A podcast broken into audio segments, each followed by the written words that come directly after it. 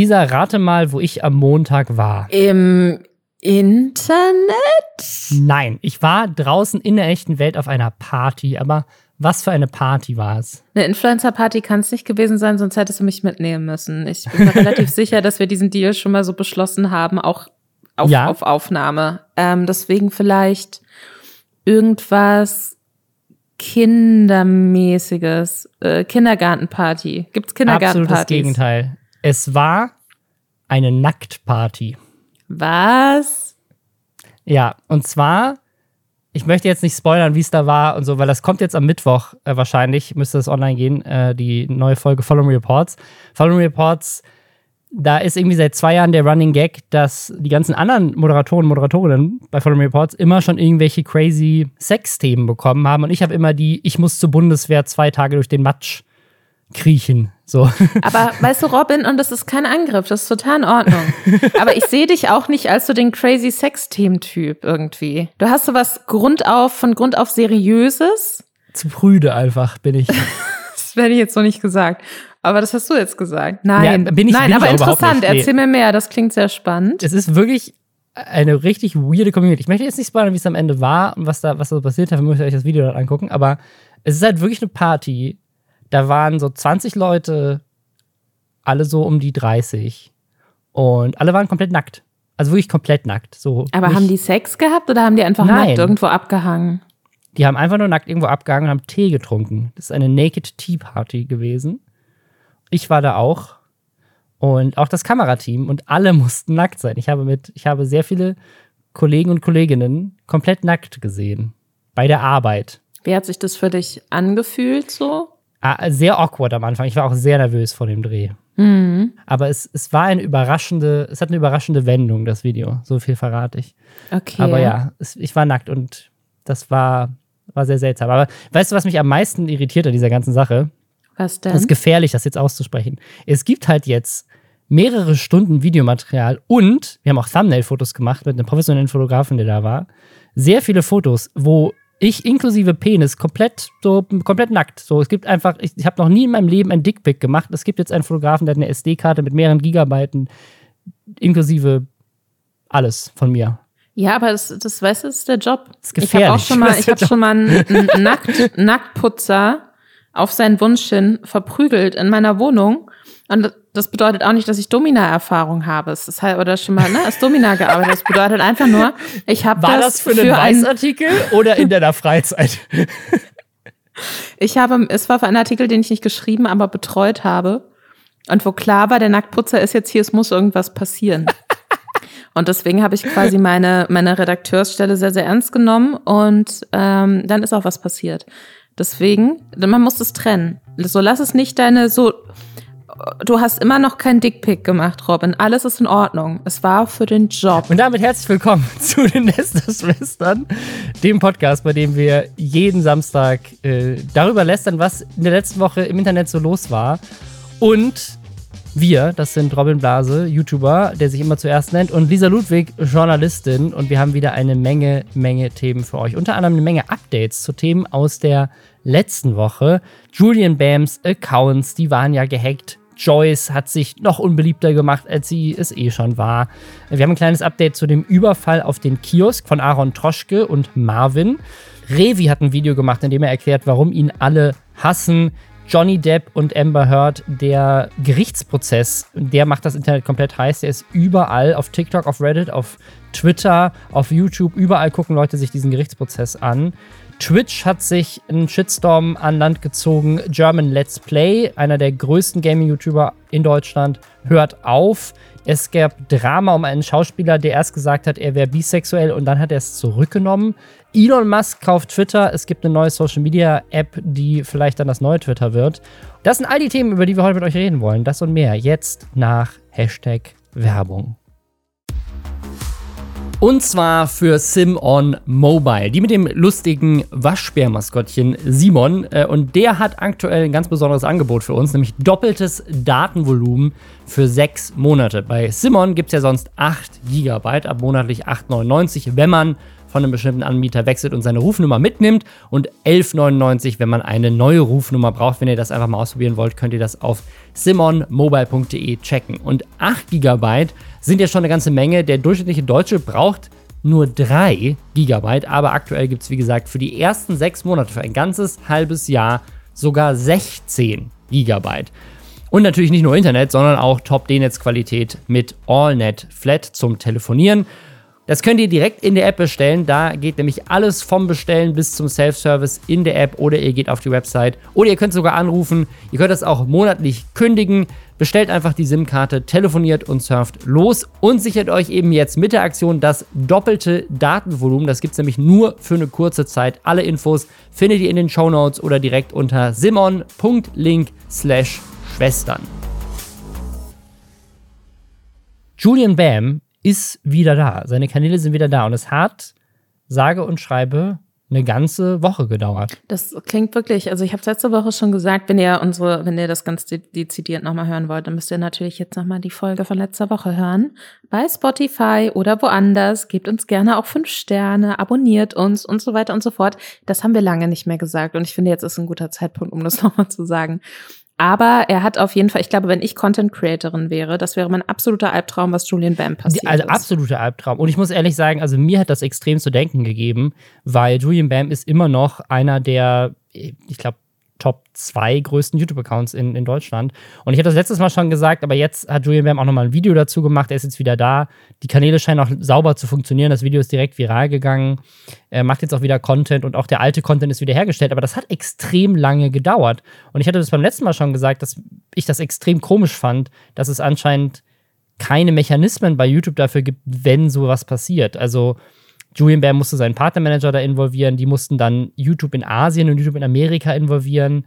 Ähm, hat, hat, natürlich ein bisschen was damit zu tun, dass es an einem Feiertag passiert ist, aber auch jetzt, es hat jetzt wohl mehrere Tage einfach gedauert, überhaupt klarzumachen, dass das, was da auf dem Kanal dann passiert wurde, nämlich dass diese Scam-Livestreams da ausgestrahlt wurden, dass das nicht er war, das mussten sie dann beweisen, was auch irgendwo Sinn macht, so aus Hand von äh, einfach, dass man nicht scammen kann und dann sagen kann, oh, ups, wasn't me. Aber der ganze Prozess super seltsam und auch die Wiederherstellung der Sachen. Also teilweise sind Kommentare von Videos einfach nicht mehr da, ähm, sondern die Videos sind zwar wieder da, aber auch das hat, das war so ein Prozess, wo so Stück für Stück immer mal wieder so ein paar Videos zurückkamen und also mich, mich schockiert das, aber es macht auch irgendwo Sinn, warum sollte YouTube Systeme bauen, die es einem ermöglichen, einen Kanal nach Löschung wiederherzustellen, wenn sie davon ausgehen, dass die Leute ihre Kanäle richtig sichern. Ne? Aber mhm. Hacks kommen halt vor. Und es ist ja, das war ja auch das Spannende, das, was versagt hat, das hat Julian Bams nochmal bestätigt, war nicht dass die Sicherheit von YouTube, sondern war die Sicherheit von Julian Bam. Jemand hat halt seinen lokalen PC gehackt, hatte da, er selber sagt in dem Video 175 Trojaner. Ich weiß nicht, ob er da übertrieben hat, aber es waren wohl mehrere Trojaner. Es war nicht nur einer, die gefunden wurden hinterher. Ähm, und der PC war halt einfach komprimiert. Ich habe übrigens auch, das muss ich vielleicht auch nochmal dazu sagen, kleines Update an dieser Stelle. Meine Tochter hat Corona. Wir haben es zwei, Monate, zwei Jahre ausgeschafft, uns nicht zu infizieren. Jetzt hat meine Tochter Corona und die Chance ist relativ hoch, dass ich es auch habe. Bisher hat noch kein Schnelltest angeschlagen, aber meine Tochter hat einen positiven PCR-Test. Also wenn mir Wörter nicht einfallen, schiebe ich es einfach darauf und nicht darauf, dass ich dumm bin. Fun Fact: äh, Ich bin auch sehr krank. Ich habe kein Corona, ich habe einen PCR-Test gemacht aber meine, äh, ich habe mir irgendwas anderes eingefangen und auch meine mentale Leistung ist so bei minus fünf.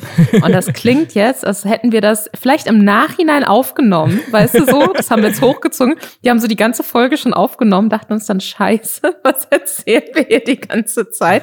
Wir sagen den Leuten einfach am Anfang, dass wir krank sind. Ja, genau. Was ich, was ich, was ich sagen wollte, also das, äh, ein Hacker hat ein Video gemacht, in dem er erklärt, ähm, was da eigentlich passiert ist. Also noch bevor Julian Bam sein Video veröffentlicht hat, er quasi versucht, so sich vorzustellen, was hätte da passieren können.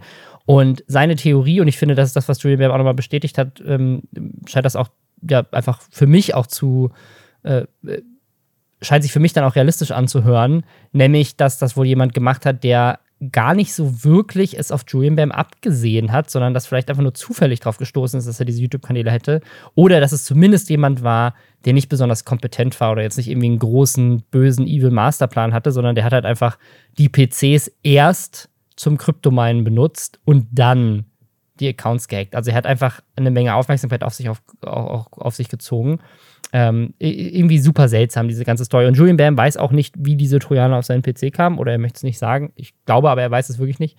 Und äh, ja, aber jetzt ist alles wieder da und hat mir auf jeden Fall über meine Sicherheit nochmal zu denken gegeben. Ich, liebe so, ich lebe sowieso in permanenter Angst, deswegen ist das so Wasser auf meine Anxiety-Mühlen. Das war jetzt äh, mein Versuch zur Überleitung zum Überfall auf den Kiosk von Aaron Troschke und Marvin. Äh, auch falls ihr letzte Folge nicht gehört habt, hört da rein.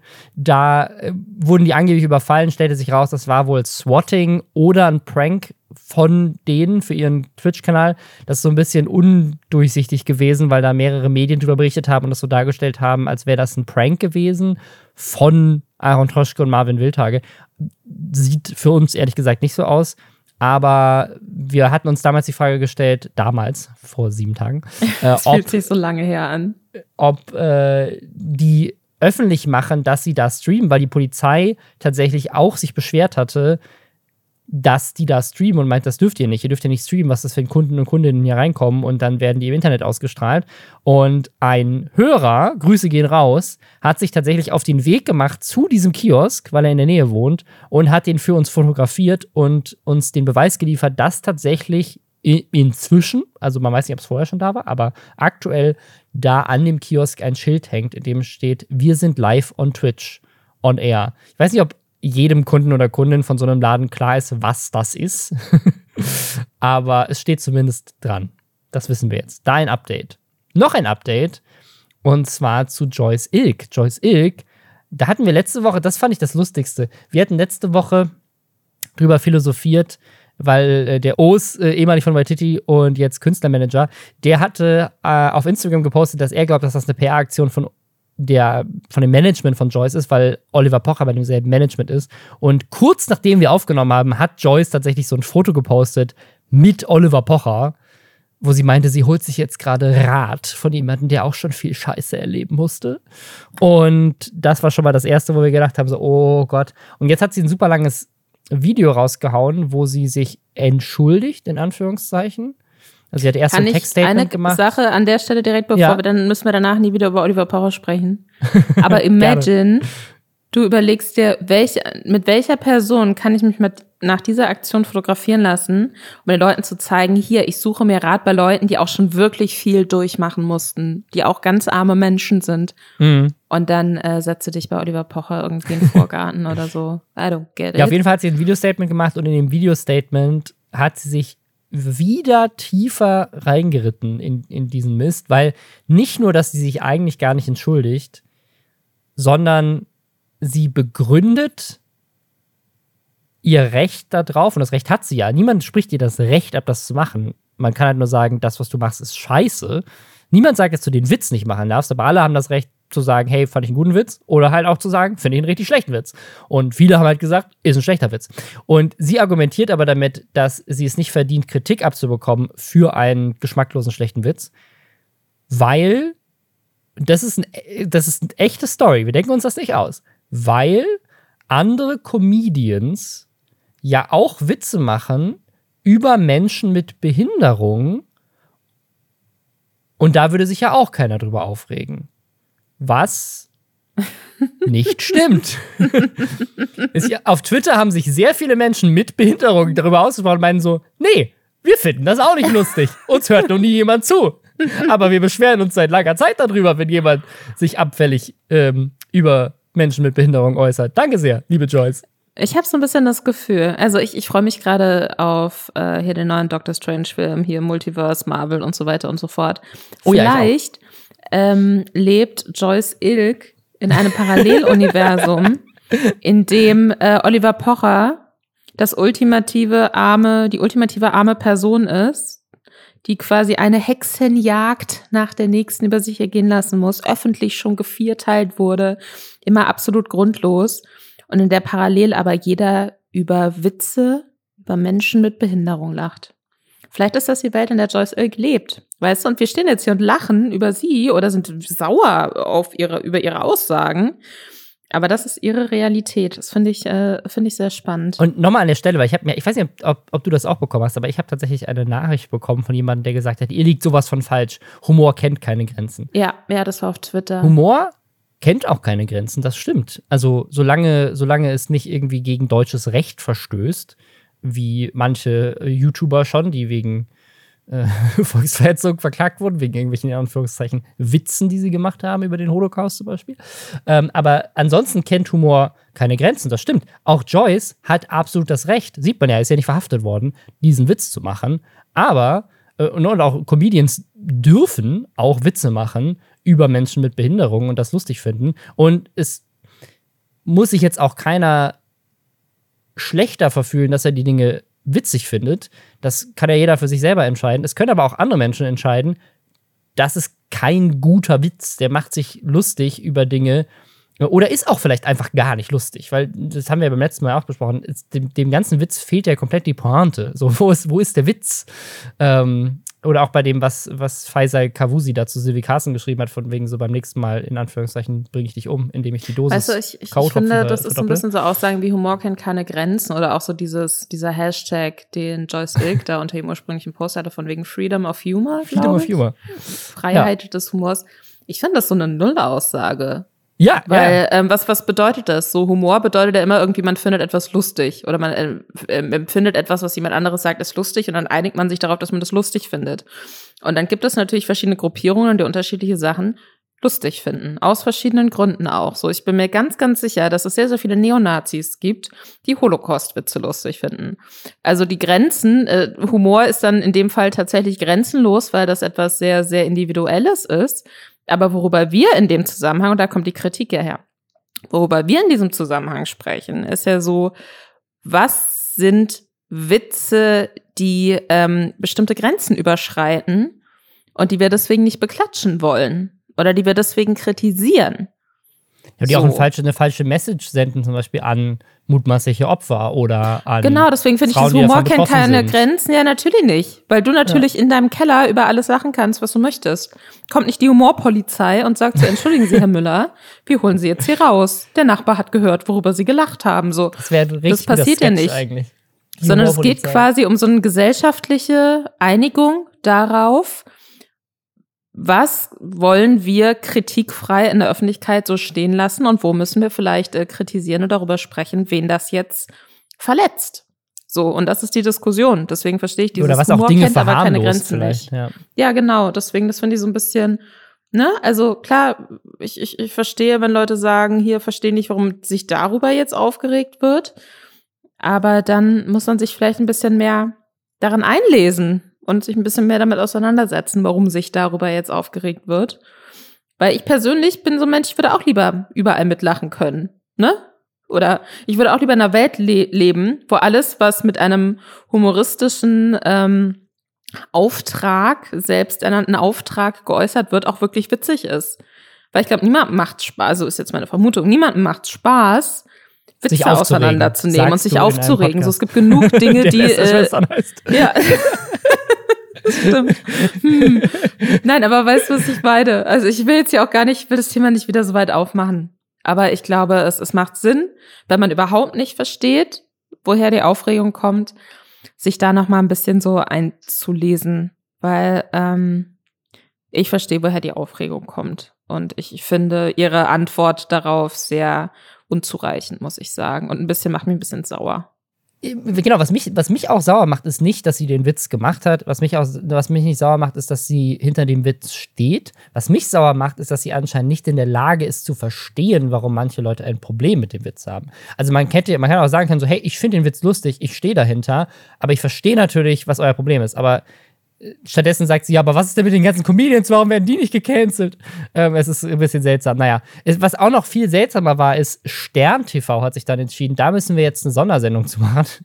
ähm, und äh, wollen die Betroffenen hier einladen, unter anderem Sylvie Carlson, die sich, eine YouTuberin, die sich auch unter dem Post von Joyce geäußert hat und gesagt hat, sie wäre ja fast an K.O.-Tropfen gestorben. Und das hat Wellen gemacht, nicht nur wegen dieser Aussage, sondern weil der Comedian Faisal Kavusi dann zur Verteidigung von Joyce gekommen ist ähm, so, das ist zumindest seine Aussage. Und dann unter dem Post von äh, Silvi kommentiert hat, beim nächsten Mal verdoppel ich die Dosis. Also ihr quasi angedroht hat, sie beim nächsten Mal mit K.O.-Tropfen umzubringen. Oh, mega lustig. Und äh, als tatsächliches Opfer von sowas fand sie das mhm. bestimmt auch mega lustig. Fand sie nicht, hat, sich, hat sie sich natürlich auch extrem drüber aufgeregt. Und dann hat Stern TV sie eingeladen, da meinte sie ja geil. Und dann hat Stern TV gesagt, ja übrigens, Faisal Kavusi ist dann auch da und wir können euch dann aussprechen. Dann meinte sie, ja sorry, das will ich nicht. Also ich bin super gern bereit, da meine Seite als Opfer darzulegen, warum ich den Witz nicht lustig finde oder was auch immer das Thema dann war. Ähm, aber ich möchte nicht mit dem sprechen, der mir gerade quasi vielleicht scherzhaft, aber er hat halt einfach gesagt, so ich bringe dich um. So, das ist übersetzt das, was er gesagt hat. Es wurde suggeriert auf jeden Fall. Das war der Kern seines Witzes. Das war seine ja. Pointe. Die Pointe war, äh, haha, beim nächsten Mal stirbst du halt von mir. Ähm, und da hat sie gesagt, ja, sorry, mit dem möchte ich nicht reden. Und dann haben sie gesagt, ja gut, dann laden wir nur ihn ein und dich nicht. Sie, sie haben tatsächlich gesagt, dann schalten wir dich zu. Also es ist schien, ja. es, es war auf jeden Fall, und das ist auch ihre Kritik dann so, dass sie sagt so, okay, dann war, dann war auf jeden Fall ihr direkt klar, er muss auf jeden Fall im Studio sein, weil er ist der offensichtlich die wichtigere Stimme jetzt zu diesem Thema für Stern TV. Und dann wird sie halt zugeschaltet, wenn sie nicht mit ihm in einem Studio sitzen möchte. Also, dass man sagt, okay, dann nehmen wir die Betroffene in dem Fall, jetzt halt ins Studio und schalten ihn maximal zu, aber setzen sie dieser Situation nicht aus. Und die haben sich dann entschieden, nee, aber dieser, ne, dieser Pfizer, der ist uns, der ist uns wichtiger in dieser Diskussion. Es gab dann auch Vorwürfe, also das, das ist, glaube ich, sehr mutmaßlich äh, und, und sehr theoretisch, dass äh, potenziell er eingeladen wurde, weil RTL mit ihm eine Sendung plant oder so, weil bei Sat 1 ist er ja irgendwie nicht mehr. Ähm, das äh, war aber, glaube ich, mehr so ein Twitter versucht irgendwie rumzustochern und, und irgendwie was zu finden, wie man das noch kritisieren kann. Ich weiß kann, nicht, ob es so eine weit hergeholte Vermutung sein, ist. Ich, ich habe das von Leuten gesehen auch, äh, die ja auch in der Medienbranche arbeiten. Ja, in der auch, Medienbranche ja. arbeiten, die dann in der Comedy-Szene unterwegs sind. Keine Ahnung, aber es scheint mir auf jeden Fall sehr, sehr, also schwer verständlich, ja, warum von Fall. so einem Format gesagt wird, nee, aber den wollen wir da lieber sitzen haben. Ja, es könnte tatsächlich sein, dass RTL dann sagt, okay, scheiße, wir müssen irgendwie sein Image ein bisschen reinwaschen, deswegen wollen wir, dass er sich da ausspricht und so. Der hat sich halt, glaube ich, auch, also er hat den Post auch gelöscht und dann auch irgendwie so eine Entschuldigung gepostet und so. Also er hat offensichtlich gemerkt, dass, äh, also zumindest hat er gemerkt, dass es seiner Karriere vielleicht nicht gut tut, daran festzuhalten. Also vielleicht ist das, hat das was mit zu tun, keine Ahnung, weiß man nicht. Wenn, wenn demnächst eine Sendung mit ihm mit auf RTL kommt, wissen wir mehr. Ähm, ja. Aber ich glaube, wir werden da nicht drüber sprechen, weil ich habe das Gefühl, es dann werden wir nicht drüber sprechen. für uns. das könnt ihr dann, vielleicht, könnt ihr dann googeln. Wir Oder updaten vielleicht euch auf dem, auf dem Lästerschwestern Instagram-Kanal. Uh. Genau, auf dem Instagram-Kanal. vielleicht seht ihr das dann da. Um zu einer anderen Person zu kommen, die viele Menschen hassen. Eine sehr gute Überleitung. Oh mein Gott. Nein, also ihr erinnert euch vielleicht noch dran. Wir hatten, ähm, wir hatten letztes Jahr zum Thema C-Max ähm, meinem Lieblingsthema im vergangenen Jahr, muss ich ganz ehrlich sagen, äh, ein, in unserem Podcast äh, Revenzeit auch zu Gast. Ein, ich möchte sagen, deutscher YouTube-Star der früheren Stunden auch. Ist auf jeden Fall schon einige Jahre auf der Plattform. Wie bekannt geworden durch so Minecraft-Videos, ähm, ein bisschen eine jüngere Zielgruppe auch. Und äh, der hat jetzt ein Video auf YouTube veröffentlicht, was äh, auf das ich sofort klicken musste, als mir das auf meiner YouTube-Startseite angezeigt wurde, weil es sehr düster und sehr dramatisch aussah. Und der Titel ist Darum hassen mich alle auf YouTube und Twitch. Und da muss ich sagen, mir war gar nicht bewusst, dass ihn alle auf YouTube und Twitch hassen. Ich habe nur mitbekommen, dass es anscheinend so eine Art Running Gag immer gab zwischen ihm und so Leuten, ne, so wie anderen Streamern wie Papa Platte zum Beispiel, das halt immer so, ja, Rivi, dich findet eh jeder Scheiß und so. Ich dachte, das wäre so ein Running Gag. Aber es scheint Ja, bei Julian Bam habe ich das auch viel gesehen, ja. ja. Ja, also, aber ansonsten hatte ich immer das Gefühl, dass Revi doch sehr gut connected ist, so in der Influencer-Szene, muss ich sagen. Ist er auch, und die machen ja auch viel alles zusammen und so, ja, ja. Und äh, er hat jetzt aber ein ähm, Video eben aufgenommen, wo er darüber spricht, dass halt seit Jahren auch anscheinend in den Kommentaren und in den Nachrichten, in denen er kriegt, so dieser ja Insider-Gag wahrscheinlich, keine Ahnung, ähm, sehr, sehr ernst genommen wird auch von Leuten und dass halt ganz, ganz viel so Hassnachrichten in Anführungszeichen bekommt und immer also schlecht geredet wird und ähm, er da nicht mehr so richtig von wegkommt und er ja aber als Creator auch, wenn ich ihn da richtig verstanden habe, gewachsen ist und ja sich auch so ein bisschen distanzieren möchte von dem, wie ihn vielleicht viele zu Beginn wahrgenommen haben in seiner Karriere, somit so eher laut. Was ich viel gesehen habe, war tatsächlich, dass Leute ihn so als, ja, es ist einer von diesen Assi-YouTubern, die halt so viel rumschreien beim Zocken oder so. Das macht er ja tatsächlich auch gar nicht mehr so. Und deswegen äh, scheint es ihm so sehr am Herzen zu liegen, halt zu sagen, so, bitte hört auf, mich abzustempeln als diese Person, die ich vielleicht mal war und bitte hört auf mir zu schreiben, dass alle mich hassen, weil damit geht's mir nicht so gut. Und auf Twitter hat er das auch ähm, als ein sehr persönliches und ernstes Video angekündigt. Ja. Ähm, deswegen war ich da sehr, fand ich, fand ich sehr spannend. Also ich finde den Ansatz auch sehr spannend zu sagen, okay, ich spreche als ähm, Creator darüber, ähm, was, was mir vielleicht auch an Nachrichten nicht gut tut oder womit ich mich so, ne, rumschlage irgendwie. Ich muss sagen, das Video selbst war dann eher, er liest halt so halb ernste Hasskommentare vor. Oder was war da dein Eindruck? Ja, auf jeden Fall. Also er hat quasi eine Twitter-Umfrage gemacht, so hey, warum hasst ihr mich? Und dann haben auch große YouTuber darunter geantwortet, manche halt ironisch, manche ernst gemeint. Und letztendlich hat er die einfach alle vorgelesen. Das war's. Das war jetzt, war jetzt wenig ein, ein Statement zu. In dem Video sagt er eine Sache, bei der ich mir gut vorstellen kann, dass das der Auslöser war. Und zwar war ja dieser YouTuber-Boxkampf, wo 13.000, 14.000 Leute in der Lanxess Arena waren. Und Revi wurde da krass ausgebuht. Hm. Was aber auch, und das sagt er auch, damit zu tun hat, dass er ja eigentlich da auch kämpfen sollte und das dann aber nicht stattgefunden hat, der Kampf. Und deswegen vielleicht auch einfach ein paar Leute enttäuscht waren. Aber ich kann mir schon vorstellen, wenn du auf so einem großen Fan-Event bist ne, und alle buhen dich aus, ob das jetzt spaßeshalber ist oder weil sie wegen was anderem frustriert sind oder nicht, dass das schon, ne, weil ich weiß nicht, Revi wird ja sicherlich auch die letzten zwei plus Jahre nicht auf irgendwelchen großen Events gewesen sein, ähm, weil es keine gab, wo er jetzt groß auf große Massen von Fans getroffen ist. Also ich glaube, kann mir schon gut vorstellen, dass, dass das mit ein Auslöser war, dass er gesagt hat, so, okay, ich muss das jetzt mal aufklären, weil offensichtlich gibt es da viele Missverständnisse. Und ich weiß auch, so aus meiner YouTube-Karriere ähm, die letzten äh, zehn Jahre bei unterschiedlichen Projekten, da gab es schon immer mal wieder Momente, wo wir Witze gemacht haben. Weiß ich nicht, sei das bei Was geht ab oder Texcalibur oder auch bei Nerdscope, bei The Mansion und so. Da wurden Witze gemacht äh, untereinander und das war halt in Videos und das war für uns komplett klar, wir, wir machen Witze. So, das ist, ein, das ist ein Joke, das ist ironisch gemeint, das ist ganz klar, dass wir uns alle mögen oder so. Aber es gab trotzdem dann immer wieder Kommentare, wo Leute meinen so, oh, wie kann das sein? Mögt ihr euch nicht? Stimmt das? Also, ich, ich, es gibt schon, glaube ich, auch, weil YouTube, das ist ja inzwischen ein bisschen anders, aber auch bei Revi kann ich mir das vorstellen, ähm, eine sehr junge Community teilweise noch hat. Und aus seinen Minecraft-Zeiten hat er wahrscheinlich auch noch viele Leute, die jetzt vielleicht ein bisschen älter sind, aber die vielleicht als Kinder angefangen haben, ihn zu gucken, die vielleicht nicht in der Lage sind zu verstehen, dass das nicht ernst gemeint ist und das dann für bare Münze nehmen und dann sagen so, okay, krass, den muss ich wirklich hassen, weil Julian Bam hat gesagt, der ist doof. Was ich tatsächlich nach der Podcast-Folge, was mir bei uns im Reddit aufgefallen ist, dass Ja, viele Leute ja. halt so waren, okay, voll überraschend, der sagt ja kluge Sachen. Ne? Und er sagt ja überlegte Sachen. Und ich habe das Gefühl, dass es wirklich vielleicht einfach auch so ein öffentliches Image ist. So Leute haben den irgendwann mal irgendwo gesehen. Mhm.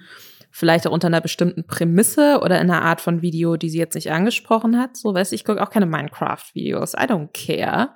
Und wenn ich da halt jemanden irgendwie Minecraft spielen und ausrasten sehe, dann, ne, dann ordne ich die Person für mich vielleicht dann in eine bestimmte Schublade ein und sage so, keine Ahnung, warum der überall von so vielen anderen Leuten gefeatured wird, ist überhaupt nichts für mich. Aber auch bei uns im Reddit waren viele tatsächlich überrascht und ich muss sagen, dass ich, ähm, dass es von Revi ähm, mehrere Aussagen, das hatte ich dann immer, das waren so rausgeschnittene Sachen aus so Twitch-Streams von ihm, auch wenn es um so das Thema Kuchen-TV zum Beispiel ging oder eben auch so diese ganze C-Max-Thematik und so. Da fand Mhm. ich ihn sehr überlegt Ja, tatsächlich. Und aber trotzdem sehr nahbar in dem auch, wie er mit den Leuten gesprochen hat. Und ähm, das hat mich im ersten Schritt auch sehr überrascht. Und deswegen war ich dann auch so happy, dass er bei uns im Podcast war, weil ich auch fand, dass das ein gutes Gespräch war. Also was im, was im Reddit auch noch ein paar Leute kommentiert hatten, war sowas wie, na, vielleicht schafft es nicht seine Rolle und sein, sein Ich zu trennen. Ne? Also vor der, Ka vor der Kamera spielt halt eine Rolle und das, das spricht er auch an in dem Video. Er raged halt sehr gerne, sehr viel rum und schreit extrem viel rum und hat jetzt so vor kurzem auch nochmal irgendwie seinen Monitor kaputt geprügelt.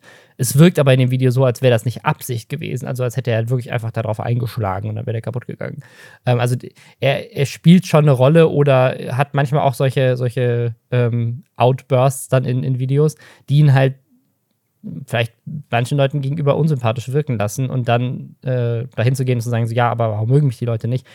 Spannenden Kommentar würde ich jetzt äh, an der Stelle gerne einmal vorlesen, weil der kam von David, äh, David Hein, hat bei uns ins, ins Reddit kommentiert, weil er tatsächlich Revi auch schon mal äh, begegnet ist. Ähm, ich bin mehrfach auf ihn getroffen durch den Job und es war ausnahmslos immer unangenehm mit ihm. Fabian Siegesmund und ich haben einmal mit ihm die Gamescom-Bühne moderiert. Da hat er sich allen gegenüber sehr unkollegial verhalten. Persönlich hatte ich mit ihm darüber hinaus nichts zu tun, aber es ist schon irgendwie unreflektiert und befremdlich, bei jeder Gelegenheit ein Image zu pflegen, das arrogant und abweisend wirken kann, dann aber völlig überrascht zu sein, dass Leute ihn unangenehm finden. Und das hatten auch ein paar Leute im Reddit so bestätigt. Also zumindest, also was da jetzt vorgefallen ist auf der Gamescom, weiß ich tatsächlich gar nicht, aber ähm, zumindest ein Image zu haben, dass er so ist. Also ich meine jetzt auch in dem Video, ne, wie er sein Hemd da trägt und, äh, und da sitzt und so. Er hat, er hat schon so ein, so ein so ein, so ein Style, so ein Image und auch, ich glaube, ne, war, war auch noch lange vor Unge, hat er immer darüber geprahlt, wie viel Geld und Immobilien er hat. Das war ja auch irgendwie so ein, Running Gag. Ich weiß gar nicht, ob der von ihm kam oder von anderen, aber ähm, es ist halt so ein bisschen sein, sein Style. So, ähm, auch in dem Video, wo er Kommentare vorliest, haut er gegen Dena dann zum Beispiel raus und da ist dann extra als Text eingeblendet, Ironie. Aber ich glaube, dass viele das halt vielleicht nicht trennen können, dass er schon einfach so diese Rolle spielt. So, ich bin so. ich weiß. Weißt ja. du, wer keine Rollen mehr spielt? Johnny Depp. Es stimmt gar nicht. Der hat cancelled ähm, worden. ja, der hat weiterhin auch noch Rollen. Der war auch von, der hat einen Film gedreht. Mir fällt der Name gerade nicht ein, aber mit dem war er bei diesen, bei dieser neuen Oscars-Kategorie, wo halt die Öffentlichkeit voten könnte. Da war der äh, relativ weit vorne mit dabei. Ja, okay. Aber okay, die, die ganz zumindest großen, nicht mehr Grindelwald bei Dumbledore. Äh, das, das ist korrekt. Das tut er nicht mehr. die hat er, die hat er, die, da ist er gekesselt worden. Ähm, ja, falls ihr es nicht mitbekommen habt, das, das ist das Thema des Internets äh, der letzten Woche gewesen. Auf eine, also, auf, also muss ich auch ehrlich sagen, das ist für mich ist das gerade so, als jemand, der noch nicht so viele crazy Gerichtsprozesse mitbekommen hat. Ich stelle mir vor, dass so der OG Simpson Trial gewesen wäre, wenn es das Internet zu dem Zeitpunkt schon in der Form gegeben hätte. ja, auf jeden Fall, was so die Öffentlichkeitswirksamkeit ja, angeht. Krass, ich habe ne? mich auch selbst dabei ertappt, dass ich jetzt immer mal nach Feierabend, weil ich mich gerade auch einfach so schlecht konzentrieren kann, wegen gesundheitlich angeschlagen, so einfach auf YouTube war und mir dachte, okay, was gucke ich jetzt? Und dann wurde mir immer ein Livestream angezeigt, und ich so, gut, dann gucke ich jetzt mal zwei Stunden die Live-Übertragung von diesem, äh, ja, von diesem ja, also, Verfahren. Also, falls ihr das nicht mitbekommen habt, also jo Johnny Depp und Amber Heard, Amber Heard ist auch eine Schauspielerin, unter anderem in Aquaman zu sehen, die waren ein Paar und Amber Heard hatte zwischendrin was mit Elon Musk, zu dem wir auch gleich noch kommen. Spannende Dreiecksbeziehung. Ähm, auf jeden Fall gab es Vorwürfe gegen Johnny Depp, er hätte sie geschlagen, äh, einfach missbraucht. Also irgendwie gab es ganz schlimme Vorwürfe gegenüber Johnny Depp. Und Johnny Depp hat unter anderem deswegen die Rolle in, in Harry Potter verloren. Die, also in dem ersten Film spielt Johnny Depp Grindelwald, inzwischen spielt ihn äh, Mats Mikkelsen. Mats Mikkelsen, ja. Ähm, und unter anderem, weil Warner Brothers gesagt hat, okay, du, du, schlägst Frauen raus mit dir.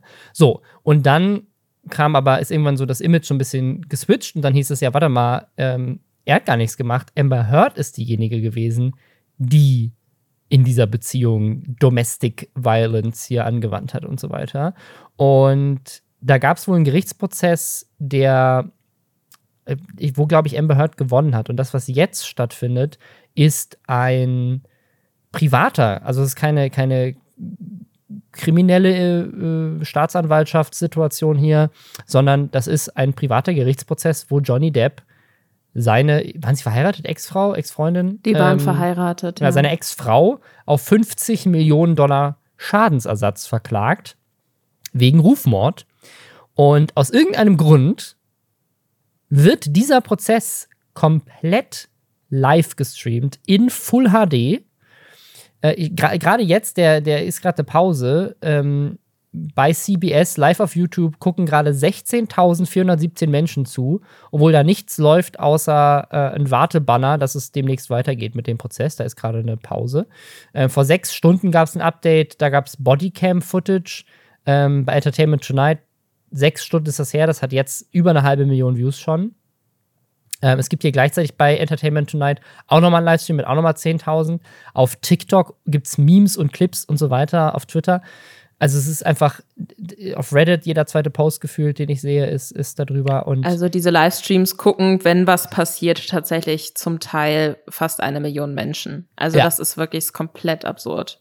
Es ist, es ist, also es ist wirklich, habe ich so noch nicht erlebt, auch irgendwie, keine Ahnung, dieser Britney Spears-Prozess oder so weil die halt auch nicht so öffentlich waren. Also ich weiß auch, ich erinnere mich auch nicht, ob ich schon mal so einen Gerichtsprozess wirklich komplett gefilmt mit so bekannten Menschen gesehen habe. Und was den Prozess aber, glaube ich, noch spannender macht für viele Leute, ist, wie lustig der ist. Also nicht lustig wegen dem Thema, weil das Thema ist eigentlich ein ganz schlimmes, aber lustig, weil die Anwälte von Amber Heard offensichtlich komplett inkompetent zu sein scheinen und da irgendwie jeden Tag eine Meme-Compilation aus krassen Fehlern zusammenschneidbar ist. Also jeden Tag passiert irgendwie genug, um am Ende des Tages ein ganzes TikTok zu füllen mit irgendwie mehreren Sachen, wo die Anwälte schon wieder Mist gebaut haben. Es ist richtig also, seltsam. Also würde ich jetzt so nicht unterschreiben. Also man muss natürlich auch dazu sagen, so die öffentliche, der öffentlichen Wahrnehmung nach oder was man in sozialen Medien sieht, die Leute sind eher auf Johnnys Seite.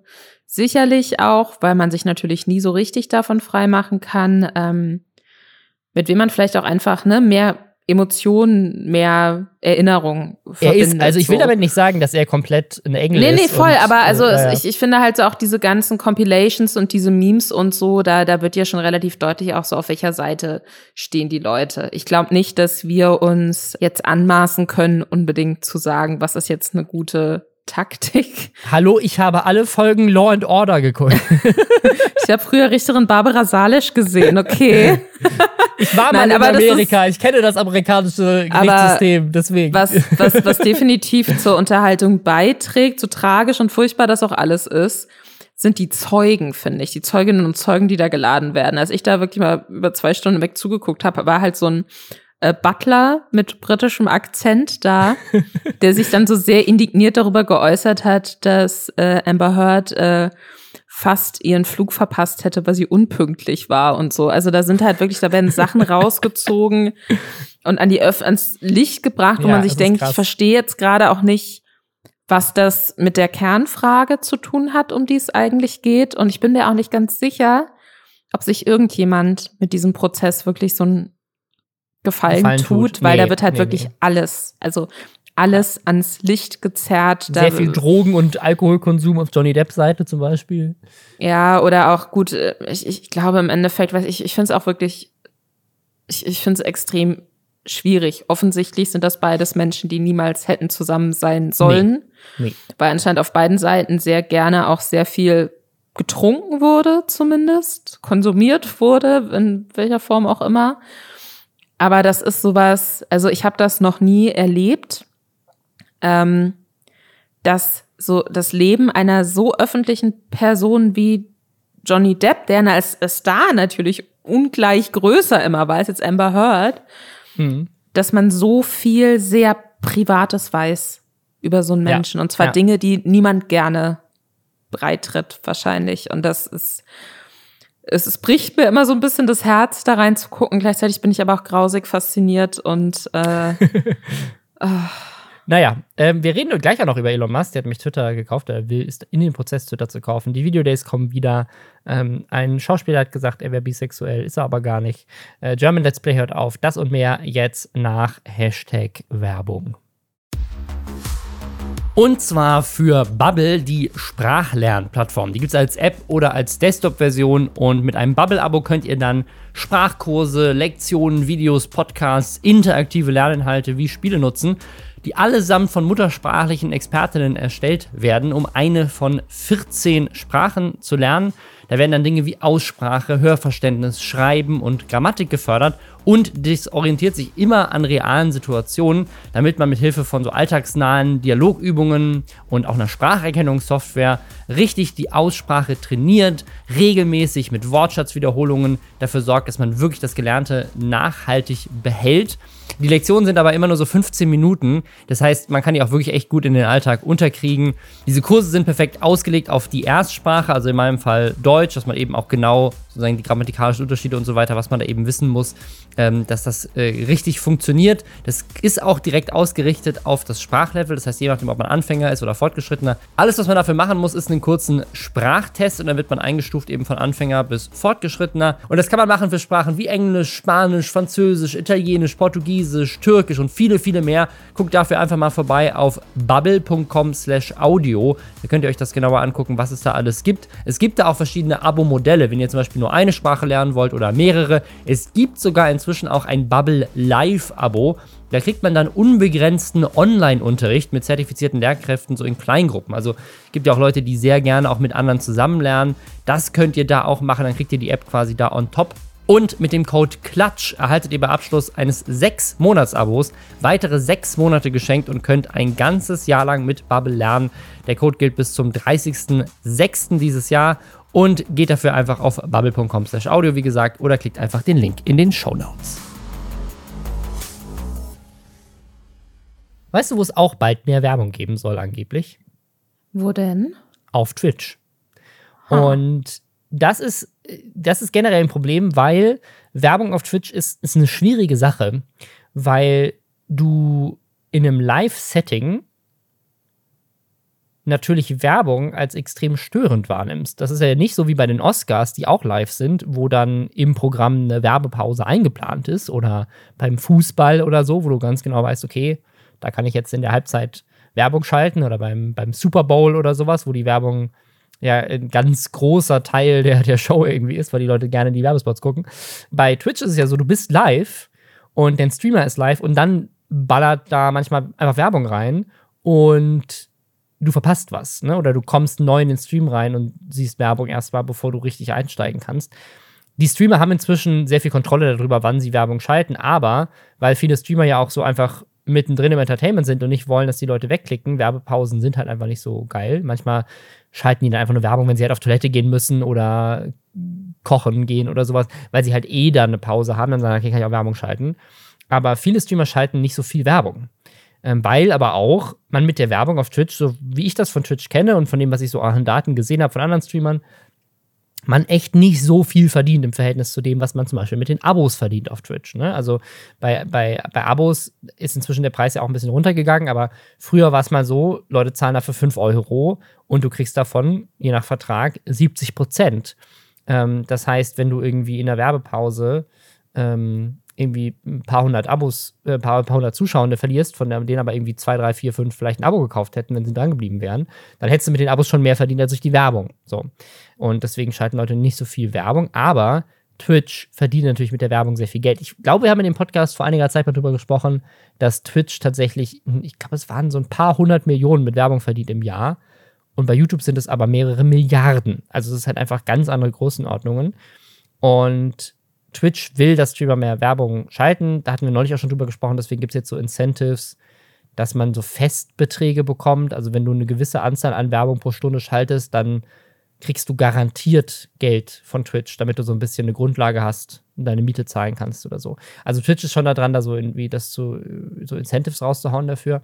Aber jetzt wurde halt geleakt, dass Twitch noch mehr Werbung haben möchte und um dafür zu sorgen, dass Streamer mehr Werbung schalten, wollen sie ihnen ihr Geld wegnehmen.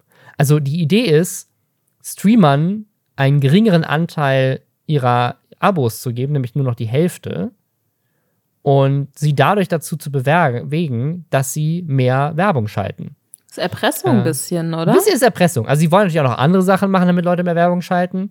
Ähm, aber äh, es, es wirkt so ein bisschen wie, wir nehmen ihnen einen Teil der Einnahmen weg und geben ihnen dadurch so ein bisschen den Druck, sich anderweitig wieder mehr Einnahmen zu holen, um das irgendwie zu kompensieren. Äh, ob das alles so kommt, ist unklar. Das ist wie gesagt ein Leak. Aber jeder Twitch-Streamer, nicht nur in Deutschland, sondern auch international, den ich kenne, hat sich dazu geäußert und sehr, sehr laut geäußert. Und vor allem auch haben sich extrem viele Streamer geäußert und gesagt haben, wenn das kommt, gehe ich sofort zu YouTube. Wir haben ja jetzt hier in den letzten Wochen und Monaten oder auch Jahren, ich, ich glaube, es war ja schon immer auch im Rahmen von Lästerschwester ein Thema, immer so ein bisschen auch drüber gesprochen, welcher äh, Streamer, welche Streamerin ist wo exklusiv, warum sind manche ja. Leute da und andere Leute da.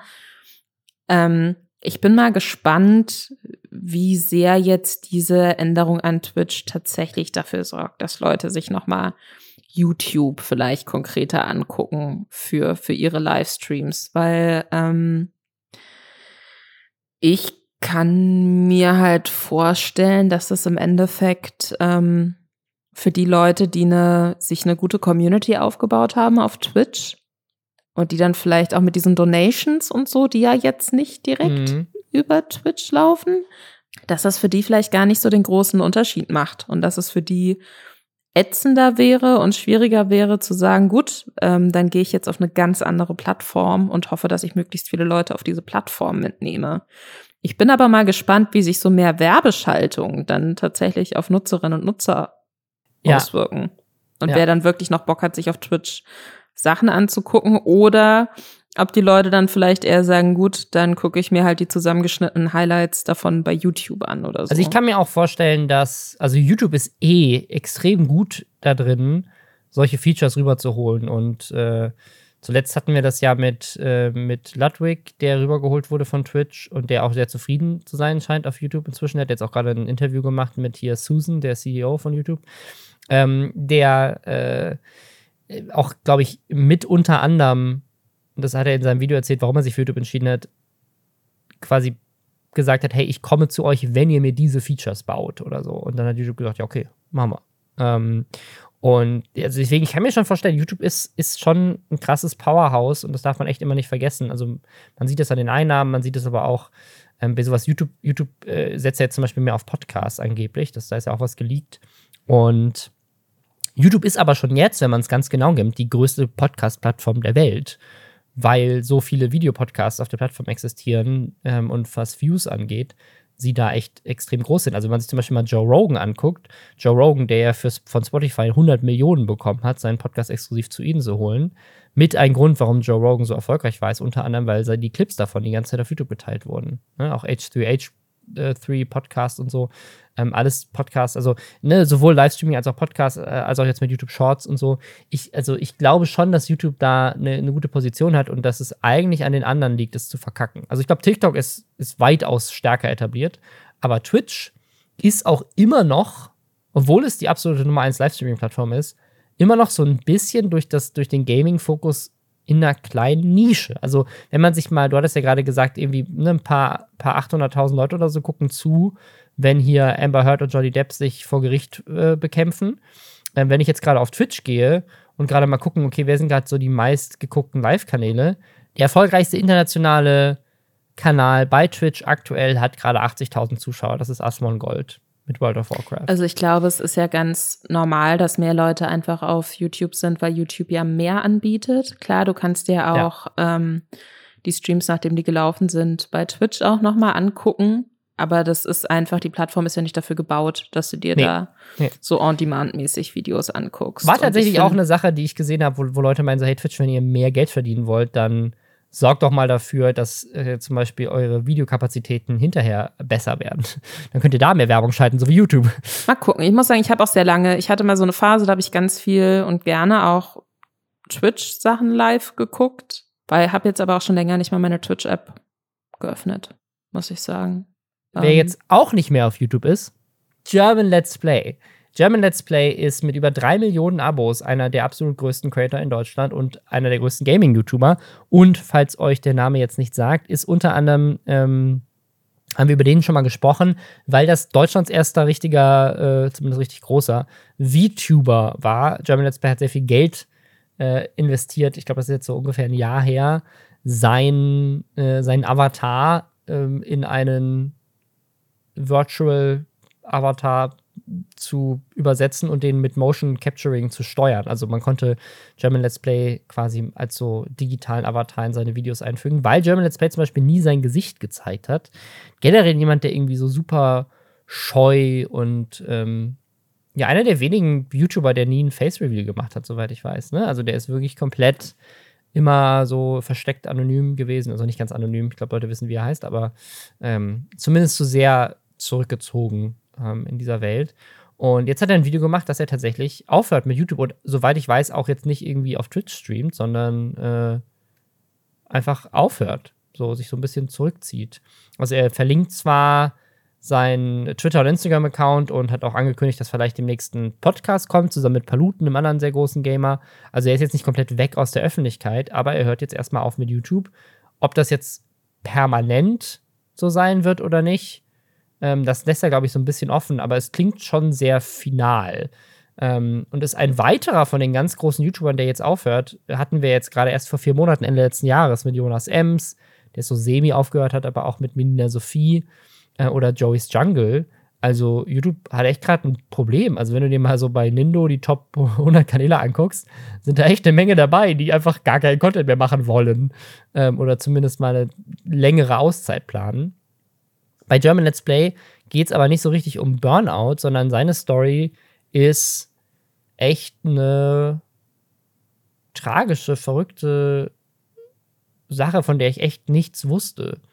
Und zwar ist es ein 20-Minuten-Video, in dem er so ein bisschen seine Gesundheitsgeschichte erzählt. Wusste ich gar nicht, habe ihm ehrlich gesagt nie so wirklich gefolgt, deswegen weiß ich nicht, ob er das in der Vergangenheit schon so groß erzählt hat, aber es wirkt nicht so, weil er sagt, er wollte nur dieses eine Video machen und ähm, das Ganze so aufrollt. Aber er ist wohl vor zehn Jahren ähm, diagnostiziert worden mit einer äh, so einer chronischen Darmerkrankung und hat dann ein paar Jahre später noch eine weitere Diagnose bekommen, ähm, die wohl mit dieser Darmerkrankung zusammenhängt. Also diese erste Darmerkrankung, die macht es wohl einfach nur unangenehm. So, das ist halt einfach nicht geil, die zu haben.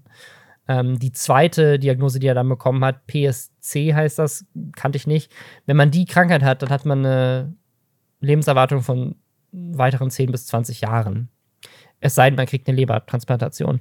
Das heißt, German Let's Play hat wohl die letzten 10 Jahre, seine gesamte YouTube-Karriere über, ist er davon ausgegangen, dass er potenziell jetzt stirbt. Also, das war vor zehn Jahren, Lebenserwartung sind 10 bis 20 Jahre. Also, es gab die Chance wohl, dass er, ähm, dass er halt nicht mehr lange lebt. Und so hat er, ne, also zusätzlich mit den ganzen ähm, Symptomen und sonstigen Problemen, die mit den Medikamenten dann einhergingen, die er dafür nehmen musste und so weiter, ging es ihm wohl die letzten zehn Jahre jetzt auch nicht so richtig geil. Und es wirkt zumindest so ein bisschen so, das sagt er nicht in dem Video, aber das ist jetzt meine äh, ähm, Armchair-Psychologie-Interpretation. Äh, es wirkt so ein bisschen so, als hätte er sich so in YouTube auch so ein bisschen hineingeflüchtet einfach und hätte einfach sehr viel Zeit damit verbracht. Das sagt er auch. Also er hat einfach wirklich, meinte so, die letzten zehn Jahre hat sein Leben quasi nur aus YouTube bestanden. Und jetzt kommt der krasse Twist. Er hat wohl, weil er halt mal eine konkrete Antwort haben wollte von dem Arzt, hat er dann konkret gefragt, so, yo, sag mal mal, wie lange habe ich jetzt eigentlich noch zu leben, so. Und der Arzt hatte es wohl ein bisschen so ihm keine klare Antwort darauf gegeben, was vielleicht auch einfach daran liegen kann, dass das als schwierig ist, das genau zu sagen. Mhm. Aber es lag vielleicht auch daran, dass der Arzt ihn fehldiagnostiziert hat, weil er hat dann wohl eine ganze Odyssee durchgemacht, ist zu anderen Ärzten gegangen, um sich eben eine klare Antwort zu holen, weil ihm das wichtig war. Und dann stellt sich raus, die Krankheit, die angeblich dafür sorgt, dass er nur noch 10 bis 20 Jahre zu leben hat, also jetzt ne, vor 10 Jahren, also vielleicht jetzt noch 10 Jahre, wenn er Glück hat, die hat er gar nicht. Also die erste Darmerkrankung hat er, aber die hat keine Auswirkung auf die Lebenserwartung, die ist einfach nur nicht geil. Ähm, aber er hat wohl kein Problem, was dafür sorgt, dass er in absehbarer Zeit sterben muss. Ich, ich finde das so krass, weil es als Person, die auch eine chronische Krankheit hat, ich, ich weiß nicht, wie das bei anderen Krankheiten ist, aber ich muss halt einmal im Quartal zur Blutabnahme und so, da werden meine Blutwerte gecheckt. Und ähm, ich kann mir vorstellen, gerade wenn man davon ausgeht, okay, das ist eine Krankheit, da stirbst du, da hat es deine Lebenserwartung ne, extrem verkürzt. Da muss doch regelmäßig irgendeine Art von Check passieren. Ja. Und ich kann mir, also ich, ich finde das so krass, ich kann mir überhaupt nicht vorstellen, wie sich das anfühlen muss. wenn man zehn Jahre seines Lebens denkt, okay, ich habe nur noch zehn Jahre, ich sterbe dann, ich sterbe dann, ich kann keine langfristigen Pläne machen, weil dann bin ich eh schon tot. Und dann stellt man raus, ah, okay, viel diagnostiziert und irgendwie hat das in den zehn Jahren, in denen er, gehe ich jetzt einfach mal davon aus, offensichtlich auch bei anderen Ärztinnen und Ärzten war, niemand herausgefunden. Ja, also das, das Ding ist, also es, es wirkt schon wie Versagen, ähm, aber ähm, also Versagen des Gesundheitssystems und der, der spezifischen Ärzte. Also er sagt auch konkret, der Arzt, der ihn damit diagnostiziert hatte, der hätte auf jeden Fall ihm raten sollen, hol dir nochmal eine zweite Meinung dazu ein. Das hat er halt nicht gemacht. Und deswegen hat er es auch nicht gemacht, weil er halt meint so, hey, okay, jetzt im Nachhinein war es dumm, aber ich habe halt gedacht, ich sterbe bald. So, ich hatte keinen Bock, mich noch weiter damit auseinanderzusetzen. So. Ähm, und die Ärzte, die sich das dann angeguckt haben, die haben jetzt auch, ne, die haben irgendwie noch andere Sachen gemacht, ähm, irgendwie eine Leberdiopsie und sowas. Hm. Und äh, jetzt haben sie halt nochmal, sind sie ja nochmal, haben sie wirklich von der Leber ein Stück rausgenommen, um das sich anzugucken. Und selbst da meinten die wohl, ja, da ist irgendwas, aber es ist nicht das. Also es ist, es ist, ne, es gab wohl okay. eine Theorie, vielleicht es wäre Krebs, das ist auch nicht. Also er hat, er hat anscheinend irgendwas, äh, aber es ist nicht, stand jetzt kurzfristig, mittelfristig tödlich. So. Ähm, und was ich so, so krass daran finde, also er, und so wirkt es jetzt auf mich, das sagt er ich interpretiere da relativ viel rein. Ähm, es wirkt so ein bisschen so, wie er sagt, so, hey, ich habe jetzt die letzten zehn Jahre meines Lebens irgendwie mich in YouTube gestürzt und er hat wohl auch viele andere Sachen nicht gemacht. Also er meint zum Beispiel, er hatte sein ganzes Leben lang noch nie durch die Nase atmen können und hat wohl auch ziemlich krasse Allergien, wo er jetzt so Hypersensibilisierung macht, weil er halt irgendwie gedacht hat, so, ja, warum soll ich denn meine Nase operieren, wenn ich eh bald sterbe? Und deswegen hat er es wohl nie gemacht und jetzt macht das. Und jetzt lässt er sich gegen diese ganzen Allergien behandeln und so. Also es wirkt so ein bisschen so, als hätte er, und das kann ich voll verstehen, weil er hat die Diagnose bekommen, da war er halt irgendwie 19, glaube ich. Also als hat er so quasi so gerade fertig als Teenager sein, du gehst raus so ins, ins Arbeitsleben, Studium, was auch immer du machst so und kriegst die Diagnose, ja übrigens, du bist vielleicht mit 30 tot. Dann hat er gesagt, ja gut, dann mache ich jetzt die nächsten zehn Jahre erstmal halt das, was mir Spaß macht, stürze in kleinen YouTube, schließe mich irgendwie zu Hause ein. Und jetzt merkt er ja, krass, mein ganzes Leben ist vor mir jetzt lebe ich erstmal. Und also er sagt, er kümmert sich da um seinen Körper jetzt erstmal, will die ganzen Sachen machen, die er halt vorher nicht gemacht hat, weil er gedacht hat, warum soll ich mich jetzt hier in so einer krassen Nasen-OP unterziehen? Ich finde das eine unglaublich tragische Geschichte. Er selber sagt aber, er bereut das nicht. Was auch irgendwie eine ganz äh, schöne Aussage ist. Irgendwie, man sagt so, hey, ich habe damit halt mir in einem Alter, in dem man das normalerweise nicht macht, sehr viel Gedanken drüber gemacht, was mir wichtig ist. Und ne, mhm. das, das, also er, er scheint das nicht zu bereuen, dass er jetzt zehn Jahre so gelebt hat. Er wirkt jetzt nicht von wegen so, ja, scheiße, so hätte ich jetzt alles anders gemacht. Ähm, aber es ist trotzdem. Er muss jetzt natürlich Story. auch sagen, dass er ja sehr erfolgreich ist in dem. Ja, auf jeden Fall. Er, er meint auch finanziell überhaupt ähm, keine Probleme. Es, es, klingt auch so von wegen so, hey, ich habe ausgesorgt, macht euch keine Sorgen um mich. So, ich muss YouTube auch nicht mehr machen, wenn ich nicht will. Ich finde auf jeden Fall die Entscheidung gut zu sagen, okay, jetzt, wo mir so, ne, das, was so düster über mir geschwebt hat, erstmal so ein bisschen genommen ist, mache ich jetzt einfach mal Dinge, ja. die ich davor deswegen nicht gemacht habe. Ich finde das total nachvollziehbar. Ich hoffe, dass seine Fans das auch alle total nachvollziehbar finden und ihn dann nicht irgendwie mit Nachrichten nerven oder so. Ich habe eine Sache mitbekommen, die musst du mir jetzt erklären. Äh, okay, sehr gerne. Es gab so ein Panel, ich weiß gar nicht, was das war, so Comic-Con-mäßig irgendwie sowas, ne? Ähm, Fan-Convention ja. in irgendeiner Form. Da hat ein Schauspieler, den ich auch nicht kannte, ich kenne nur die Serie, aber ich habe sie nie geguckt, Supernatural, äh, wohl auf der Bühne gesagt, er ist bisexuell, was News war für alle. Ähm, oh, krass, er ist bisexuell. Haben ganz viele Medien draus gemacht, hey, der hat sein Coming Out. Und was ich dann aber gesehen habe, also ich habe die News irgendwie habe ich so mitbekommen, so am Rande, weil sich da viele auf Twitter irgendwie drüber gefreut haben. So, hey, geil, Coming Out, sehr cool. Schön, dass du der äh, das äh, öffentlich machen kannst und dich damit wohlfühlst. Und was ich dann aber auch gesehen habe, ist eine Reihe von Tweets, wo er sich dafür entschuldigt, dass er gesagt hat, er wäre bisexuell, er wäre nämlich gar nicht bisexuell. Und das ist das Weirdeste, was ich so an, an Celebrity Coming Outs je gesehen habe. Ein Coming Out, was zwei Tage später dementiert wird, was er selber gesagt hat. So, hey, äh, okay, also richtig weird. Aber du kennst das Phänomen. Erzähl mir mehr. Ich, ich, ich kenne das Phänomen. Lass mich dich kurz entführen in eine frühere Zeit des Internets. Dim, dim, dim. Ähm, ich war ja auch immer mal auf Tumblr unterwegs. Tumblr damals über alles geliebt. Ähm, und was auf Tumblr immer ganz, ganz groß war, waren so Fandoms. Ne? Also das Sherlock-Fandom war damals so voll das Ding. Die Serie habe ich erst Jahre später geguckt. Ich fand es ein bisschen befremdlich. Äh, die die äh, Sherlock-Fans haben sich damals in Anlehnung an äh, Hauptdarsteller Benedict Cumberbatch Cumberbitches genannt, was ein bisschen witzig ist. Und das andere riesengroße Fandom auf äh, Tumblr, bei dem ich auch nie teil war, aber was ich eben auch mitbekommen habe, war Supernatural.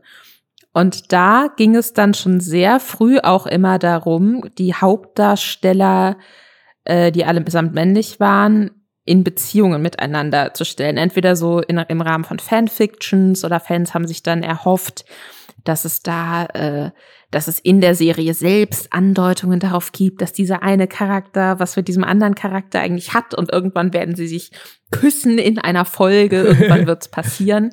Shipping und nennt man das, äh, es oder? gab dann auch ähm, es, es gab dann auch immer darum so Theorien, so, oh, aber hier diese sexuelle Spannung, die sich da imaginiert wurde, oder die vielleicht von der Serie auch so ein bisschen bewusst, ne, auch so Ja. Queerbaiting, ne, so bewusst ja. auch so ein bisschen so, hm, ja, tun sie es, tun sie es, nein, natürlich nicht.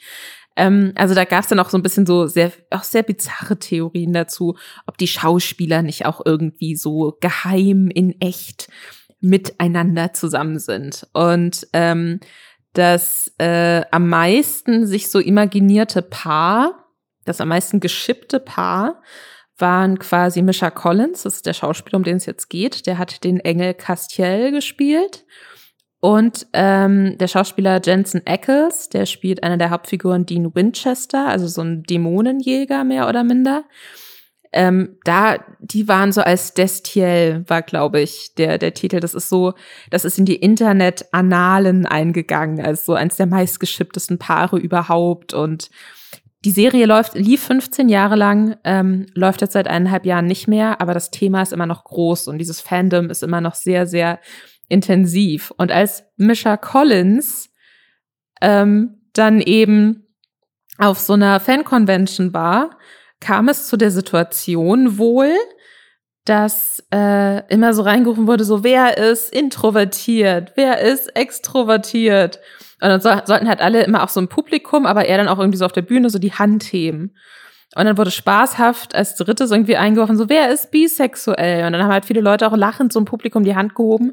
Und er hat dann auch irgendwie anscheinend so spaßhaft die Hand gehoben und ich glaube nicht, dass er die Hand gehoben hat. Ich glaube, er hat, er hat gesagt, ich bin alles ich drei. bin alles Ja, drei, ja. so ich I'm all of, all of these three things, so irgendwie. Was, glaube ich, ein Witz sein sollte, dass quasi, weil, weil sich ja zwei Sachen davon widersprechen, so ein bisschen introvertiert, extrovertiert. Aber ich verstehe nicht, warum, wo der Witz herkommt von, haha, ich bin introvertiert, extrovertiert und bisexuell. Also, Ja, es ist ein bisschen, das ist ein bisschen kompliziert, ich verstehe es auch nicht. Wir waren natürlich auch nicht vor Ort. Ja, ja. Also es ist davon auszugehen, dass es irgendwie so eine Art Insider-Gag war oder so, weil dieses Supernatural-Fandom eben so sehr queer ist, sehr queer offen. So. Und ähm, die Sache war aber natürlich, dass seine Aussage nicht so ganz eindeutig als Scherz, wahr, Scherz Ja, wahrzunehmen ja. war. Und wenn dann jemand sowas zugibt, worauf sowieso so viele Leute so lange gewartet haben, dann eskaliert das natürlich komplett. Und ich habe das äh, in den letzten Tagen bei Twitter auch einfach verfolgt und es hat mich so, so glücklich gemacht, weil ich liebe ja auch so Fandom sein, das ist einfach so perfekt. So, seine, seine Aussage war dann auf jeden Fall irgendwie, ja, er hat sich auf Twitter dann geäußert, auf Facebook, glaube ich, auch auf, und auf Instagram. Ja. Naja, auf jeden Fall kam dann von ihm so, ja, also ich hatte eigentlich versucht, so ein bisschen ungelenk, damit das so wegzuwischen, weil ich nicht möchte, dass ständig über meine Sexualität diskutiert wird.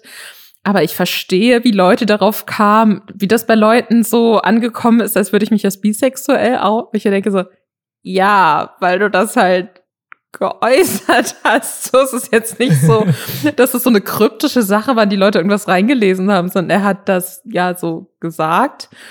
So, und dann sagt er also, das war nicht meine Intention, deswegen jetzt nochmal als Klarstellung, ich bin nicht bisexuell, ich bin heterosexuell, aber ich bin auch ein Verfechter und ein Mitstreiter und ich möchte auf gar keinen Fall irgendwie fälschlicherweise mich den äh, Problemen, die die LGBTQA plus Community hat, mich, mir diese aneignen, weil das betrifft mich nicht. Und dann, und da, da bin ich erst so richtig drauf aufmerksam geworden, dann gab es natürlich Leute, die fanden das richtig scheiße. Vielleicht waren sie sehr enttäuscht, ne? Kann ich mir auch vorstellen, wenn man da die ganze Zeit drauf hofft. Und dann denkt man so, oh mein Gott, ja, dieser Star, den ich so sehr liebe, der ist jetzt wie ich oder so. Und dann wird einem das wieder so genommen. Auf so eine Art und Weise dann auch, kann ich mir schon äh, vorstellen, dass man enttäuscht ist. Aber die Art und Weise, wie diese Enttäuschung ähm, sich Bahn gebrochen hat, ist einfach super geil. Äh, eine Tweet-Reaktion darauf war, du wusstest so lange, dass Leute dachten, dass du und Jensen in einer, in einer Dreiecksbeziehung sind und hast dich nie dazu geäußert. So, ist das so der Vorwurf? und dann irgendwie so. Und dadurch, dass du da, dass dadurch hast du Leuten das Gefühl gegeben, dass die sich da bestätigt fühlen. Und, und jetzt äh, haben sich da Leute irgendwie bei dir sicher gefühlt und du hast ihnen das genommen. Und dann hat halt jemand auch so drauf reagiert und hat so dann so, ja, also du hast nie die bizarre Fantheorie ähm, äh, kann dich nie gegen die bizarre Fantheorie ausgesprochen, dass du und dein Co-Star in einer heimlich, in einer polyamorösen Dreiecksbeziehung sind, was uns dazu, weswegen wir jetzt denken, dass unsere Verschwörungstheorien richtig sind und alles, äh, was du jetzt als vermeintlicher heterosexueller äh, Mitstreiter und Befürworter tust, betrügt äh, das Vertrauen, das wir in dich hatten. Und das ist eine ganz gute, äh, äh, das ist echt äh, eine ganz gute Zusammenfassung von diesem, diesem, dieser Diskurs, der da so dadurch aufgekommen ist. Und ähm, ich liebe das und ich habe mich deswegen, ich habe deswegen jetzt so ausführlich darüber gesprochen, obwohl es kein klassisches Lester-Thema ist weil das für mich so eine Art von Internetkultur auch ist, die mehr so, ähm, weiß ich nicht, Millennial-mäßig ja, ist, würde ich sagen. vergessen, ne? Ja und, und ich finde es schön, wenn das immer wieder so hochblubbert, weil mhm. mich das an meine Anfänge im Internet erinnert und ich das einfach ganz, ganz zauberhaft finde. Und äh, ich kann euch wirklich nur empfehlen, auf Twitter einfach mal nach Supernatural zu suchen, nach Misha Collins und sich da so ein bisschen die Diskussion durchzulesen. Weil auch wenn ich verstehe, wenn sich Leute davon vielleicht angegriffen fühlen und dass sie wirklich verletzt hat und das ist natürlich super sad und ich finde es absurd, wie er glauben kann, dass er sich nicht geoutet hat, indem wie er da reagiert ja, hat. Ich, das ist, finde ich, auch so lustig. Also für mich wirkt das Ganze wie so ein, wie so ein 30 Rock-Sketch, weißt du, Tracy ja, Morgan total. oder Jenna Maroney aus Versehen sich irgendwie outen und dann aber merken, ihre Karriere läuft jetzt richtig gut und sie werden irgendwie im Remake von Brokeback Mountain gecastet oder sowas. Und dann kommt aber am Ende irgendwie groß raus, dass das alles eine Lüge war und ihre Karriere geht wieder den Bach runter oder so. Also es, es wirkt so geskriptet irgendwie. Es ist wirklich, also ich verstehe, wenn da Gefühle verletzt wurden, aber es ist leider auch sehr, sehr witzig auf einer bestimmten Ebene. Und da haben sich auch sehr viele queere Personen sehr drüber lustig gemacht, weil das einfach so unglaublich ist. Eine, eine kleine, ein, ein kleiner Exkurs in, in Witziges und witzige Dinge, die auch noch auf äh, Twitter passieren können. Ja, apropos witzige Dinge auf Twitter. Elon Musk kauft deswegen jetzt Twitter. Er findet Twitter auch sehr witzig. Ähm, das, also das ganze Ding ist noch nicht durch und ich weiß, dass da jetzt auch schon viel drüber diskutiert wurde. Äh, ich würde aber trotzdem gerne auch, auch mal kurz drüber reden, weil ich es auch extrem spannend finde, weil wir ja auch hier viel über Outrage auf Twitter, Influencer auf Twitter, Sachen, die irgendwie über Twitter dann auch über Influencer. Also Twitter ist schon extrem relevant in der Internetkultur, wie man auch in dem Thema gerade gemerkt hat. Deswegen finde ich es auch sehr relevant, darüber zu sprechen, wem das potenziell gehört und was diese Person dann damit macht. Ähm, und die Sache ist aber noch nicht so 100% durch. Also Elon Musk äh, hat die Zusage bekommen von dem Twitter-Board, dass er es kaufen darf. Es gibt da auch irgendwie schon einen Vertrag drüber, aber solche Sachen sind ja nie in 100% trockenen Tüchern, bis es durch ist. Sowas dauert ja teilweise Monate. Äh, es ist, ich weiß gar nicht, ob die Shareholder das noch darüber noch abstimmen müssen oder ob das Board das alleine entscheiden kann, aber äh, es muss ja dann auch noch potenziell durch irgendwelche Regulatorien durch. Ähm, es hängt auch äh, wohl von so ein paar Sachen ab. Ne? Also Elon Musk könnte auch einfach sagen, ich habe keinen Bock mehr und könnte zurücktreten. Ähm, in dem Vertrag steht aber wohl drin, dass er dann, also wenn es das irgendwo nicht äh, passiert, irgendwie eine Milliarde an Strafe zahlen muss dafür, weil sowas natürlich dann auch instant dafür sorgt, dass dann der Aktienkurs abstürzt. Das heißt, man muss da irgendwie so ein bisschen Entschädigung mit einplanen. Elon Musk gleichzeitig ist aber auch sehr berühmt dafür, dass er gerne mal Aktienmärkte und Kryptokurse manipuliert mit seinem Verhalten und damit Geld macht. Und es gibt auch äh, die Mutmaßung, dass er das jetzt so ein bisschen nutzt, um halt aus seinem Investment irgendwie Geld äh, zu machen und da irgendwie zu trollen oder der Tesla-Aktienkurs ist tatsächlich deswegen eingestürzt, weil Leute sagen so, yo, Elon Musk so, wie willst du denn jetzt noch ein Unternehmen führen? Kannst du dich bitte mal auf das eine völlig überbewertete Unternehmen fokussieren? Ähm, äh, und dann ist der Aktienkurs eingestürzt und es könnte tatsächlich passieren, dass er sich dann vielleicht irgendwie gar nicht mehr leisten kann. Also nicht, weil er kein Geld hat, sondern weil er vielleicht nicht genug liquide Mittel hat, weil teilweise Twitter auch mit einem Kredit gekauft wird, der wiederum natürlich äh, daran hängt, dass seine Tesla-Aktien einen gewissen Wert haben. Also es gibt so ganz viele weirde Finanzsachen. Das heißt, es ist noch nicht zu 100% in trockenen Tüchern, da kann noch viel passieren. Eventuell trollt er auch immer noch, who knows. Aber wir gehen jetzt einfach mal davon aus, dass es klappt und er Twitter kauft.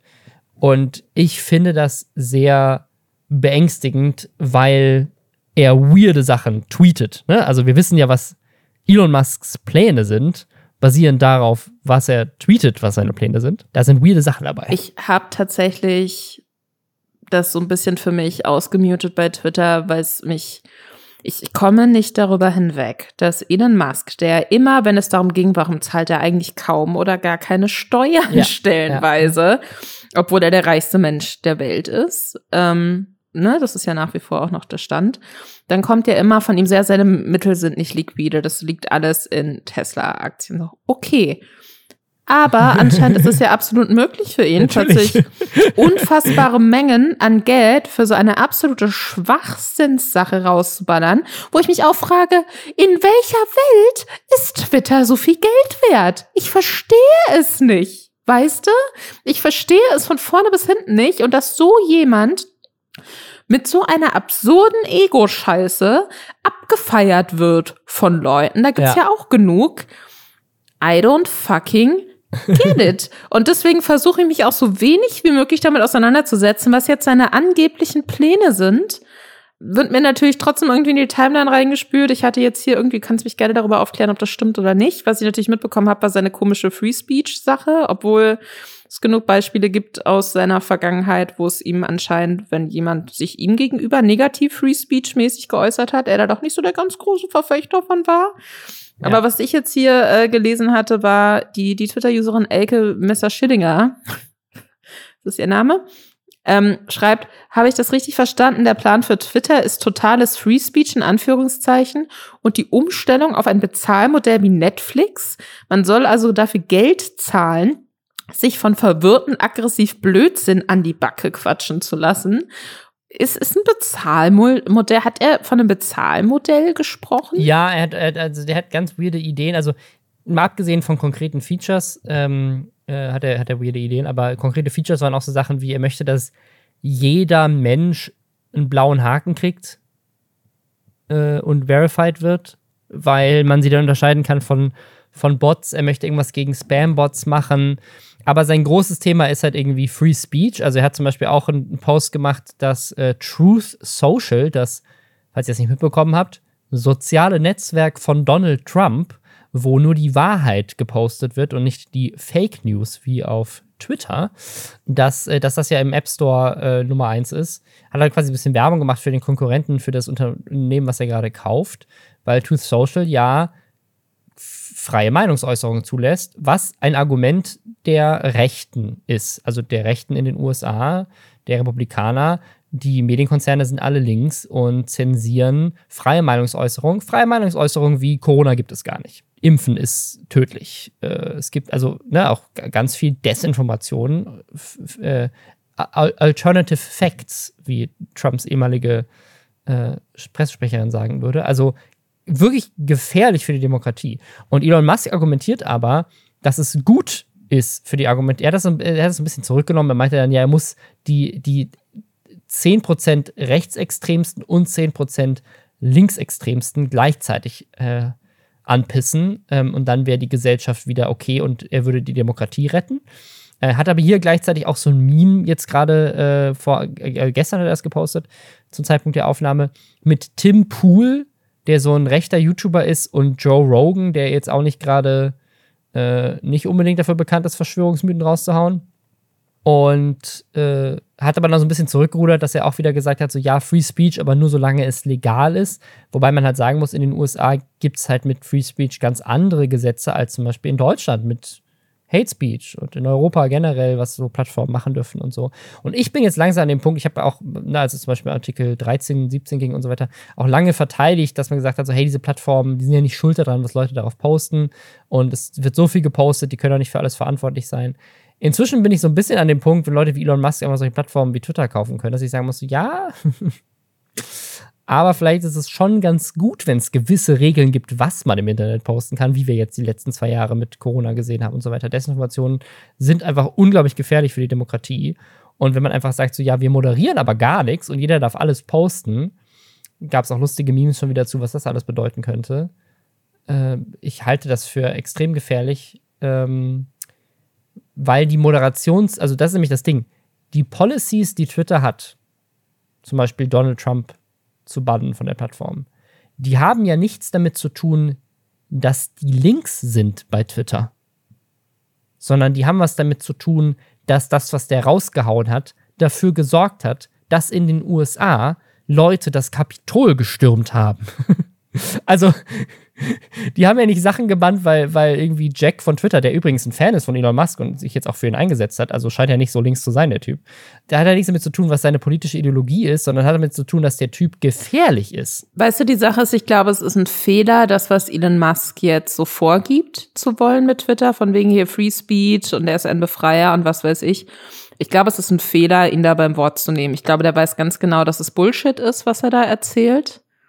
Und er war einfach Leute trollen und abfacken. Ich, das kann weil ich mir er auch dieses vorstellen. Fuck aber you Geld auch einfach hat. Und deswegen finde ich jetzt diese ganze Debatte um, ist, was ist Free Was Speech dann, ja, und was ja. bedeutet das für soziale Medien, die finde ich in Bezug auf, ähm, auf das, was Elon Musk gerade abzieht, ähm, weißt du, das, das ist so, das ist für mich so don't feed the troll.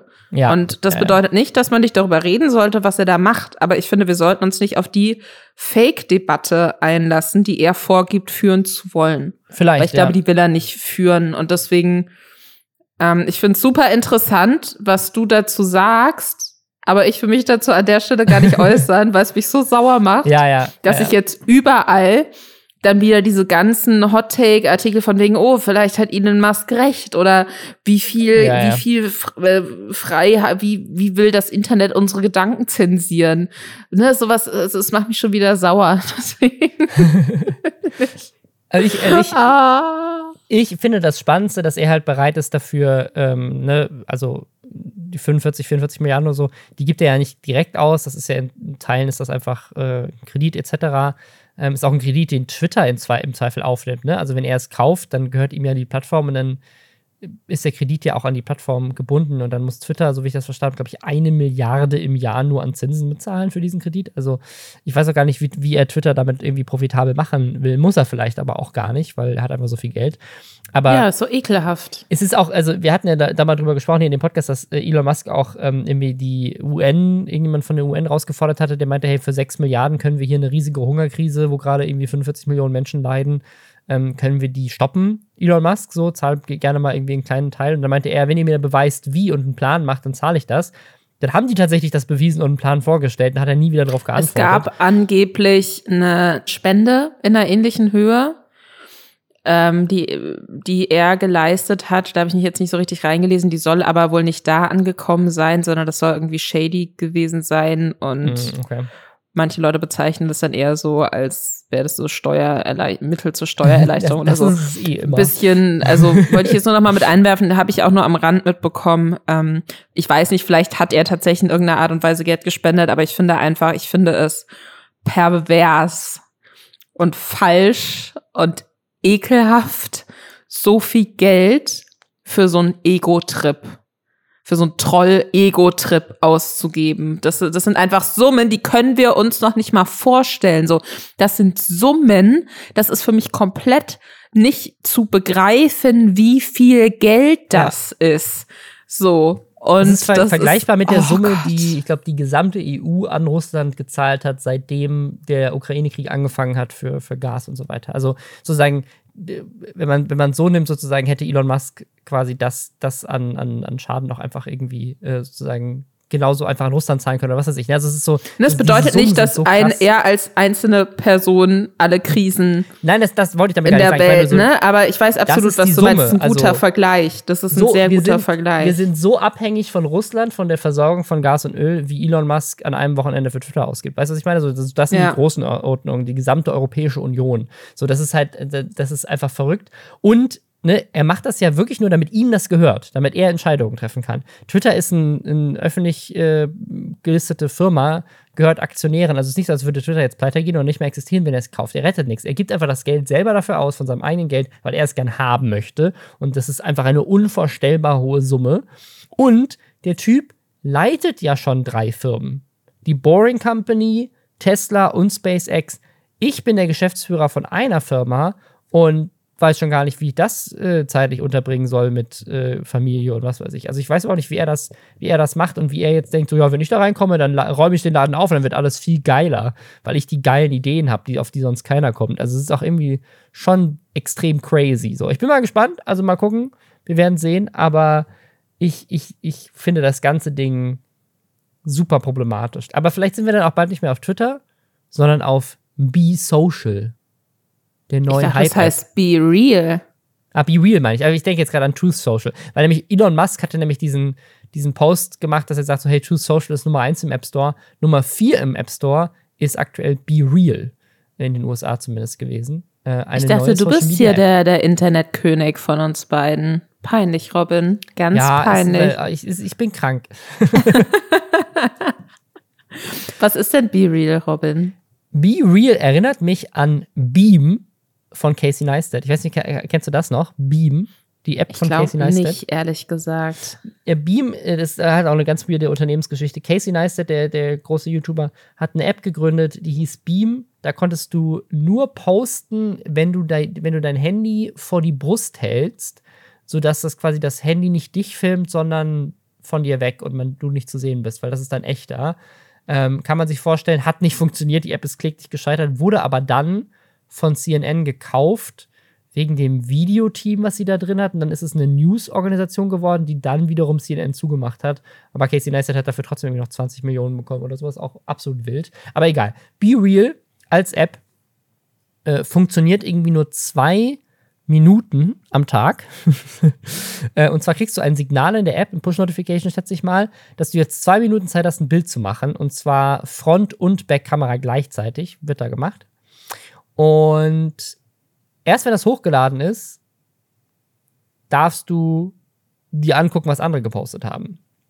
Und die Idee ist, das funktioniert ohne Filter und ist halt real, be real, es ist real, weil du halt nicht weißt, wann es kommst. Du filmst einfach quasi, oder hast einfach diese zwei Minuten äh, real aus deinem Leben und du musst mitmachen, damit du auch die anderen siehst. Also du hast auch ein Incentive, dass alle real sind, weil alle nur diese zwei, zwei Minuten hatten. Das ist gerade angeblich, ist es gerade bei der Gen Z ist das voll das Ding, weil die alle so, ja, wir sind jetzt alle voll real und es ist, wir sind jetzt nicht mehr fake, wir sind real mit der App. So ist nicht mehr Instagram-Filter. Was ich auch, also ich verstehe das irgendwo, ich mache mich gerade drüber lustig, weil das so Gen Z-mäßig ist. Es klingt so. komplett, also Entschuldigung, es klingt komplett gruselig. Das klingt wie so eine Mischung aus einer besonders ähm, auf den ersten Blick nicht, aber dann so nach und nach immer düsterer werdenden Black Mirror-Folge. Ja. Was ist, wenn das Signal auf der Toilette und kommt? Weißt du, woran es mich auch erinnert? Ich weiß nicht, äh, kennst du das Buch The Circle? Das wurde auch verfilmt ja, mit, mit Emma, Emma, Watson. Mhm. Mit Emma Watson, wo es quasi um so eine, äh, ich, äh, ich, ich summarize mal kurz für alle Zuhörenden. Da geht's quasi um so eine junge Frau, die fängt in so einer Firma an und macht so ähm, Community Management für so ein ähm, Tech-Startup. Die haben so eine App und die wird immer größer. Und sie wird nach und nach so da rein manipuliert, sich da auch anzumelden und da regelmäßig zu posten, damit sie nicht ausgeschlossen wird und so. Und dann ist sie da irgendwann echt in so einem ähm, ja, App-Albtraum mehr oder minder gefangen. Und ich finde es gut, vielleicht bin ich zu alt dafür, ich weiß es nicht. aber ich finde die Vorstellung so überhaupt nicht ansprechend, dass ich etwas nur nutzen kann, nachdem ich mich von diesem etwas habe dazu zwingen lassen, ein Bild von mir aufzunehmen und zu posten. Ich verstehe überhaupt nicht, was das soll. Kann man sich vorher, ähm, kann man sich dieses Zeitfenster aussuchen? Kann man dann zum Beispiel sagen, okay, diese zwei Minuten sollen bei mir in dem Zeitfenster sein, weil da habe ich gegebenenfalls gerade nicht Schule oder bin in der U-Bahn oder auf der Toilette oder keine Ahnung, am Bett eines äh, sterbenden Familienmitglieds und möchte dann bitte nicht gerade ein Foto machen. Also ich finde das komplett Sorry, absurd. Opa. Das ist doch furchtbar. Also wer soll das denn wollen? Ich verstehe die Intention voll und ich verstehe, warum deswegen Leute das gerade cool finden, weil halt diese Filterkultur und alles Fake und nur die, nur die schönen Momente im Leben zeigen, ähm, schon auch ungesund ist und dass sich da, glaube ich, auch so eine Bewegung gibt, okay, wir müssen irgendwie mehr weg von dieser Filterwelt auf Instagram. Aber der Feed besteht dadurch halt auch nur aus langweiligem Scheiß. Du guckst halt Leuten nur dabei zu, wie sie gerade Netflix gucken oder halt U-Bahn fahren oder mit dem Hund Gassi gehen. Und das ist für den ersten Moment ist das so, hat das so einen gewissen Novelty-Faktor. Aber nach drei Wochen hast du da keinen Bock mehr drauf. Es ist doch einfach ein unästhetischer Feed voller langweiligem Zeug. Ich, ich kann mir vorstellen, dass es schon irgendwie interessanter ist als was sehr gestelltes. Wenn man da zum Beispiel wirklich auch Sachen aus der ganzen Welt sieht und dann sehe ich halt irgendwie, so sieht jetzt äh, so ein random äh, Klassenzimmer in keine Ahnung, Südkorea aus oder so. Oder ja, hier ist ja, eine ja. Person, die ist in Finnland in der U-Bahn. Weißt du, also ich, ich verstehe schon, das, das verstehe ich schon irgendwie, dass man sagt, man nimmt so sehr unmittelbare Alltagsimpressionen, die für sich genommen jetzt gar nichts krasses darstellen müssen, weil man ja bei Instagram sieht, was die krassen Sachen sind. Da hat irgendjemand mal beschlossen, man fotografiert seine Hand mit einem Kaffeebecher und dann war dieser Kaffeebecher die nächsten drei Jahre auf jedem zweiten Insta-Foto und dann ist es irgendwann dieser eine Influencer-Berg, auf dem sich alle fotografieren lassen. ne? Also man, man, man hat dann halt sicherlich mehr Abwechslung auf eine gewisse Art und Weise. Und man hat sicherlich auch interessantere Einblicke in das Leben anderer Menschen. Also ich kann mir vorstellen, dass wenn man da dass das so im, in der ersten Woche oder so durchaus interessant sein kann, wenn man da echt ja. so vom Algorithmus her dann sehr unterschiedliche Dinge auch reingespielt bekommt. Wenn es jetzt aber wirklich dann darum geht zu sagen, okay, ich mache hier diese Fotos dann doch für meinen engsten Kreis und ähm, keine Ahnung, die Leuten, denen ich sowieso überall anders auch folge und dann sehe ich halt, wie die Couch von meiner besten Freundin aussieht, auf der ich schon 5000 Mal saß, so, dann verstehe ich nicht, wofür ich die App brauche. Also ich könnte mir vorstellen, dieses Konzept aber du kannst nicht festlegen, von wem du was sehen möchtest und du kannst auch niemandem folgen, sondern du kriegst halt wirklich super random Sachen aus der ganzen Welt reingespült. Dann fände ich es interessant. Und dann finde ich aber trotzdem dieses, du kannst das erst nutzen, nachdem die App dich dazu gezwungen hat, jetzt auch genau gut, ja, zu ja. diesem Zeitpunkt ein Bild aufzunehmen.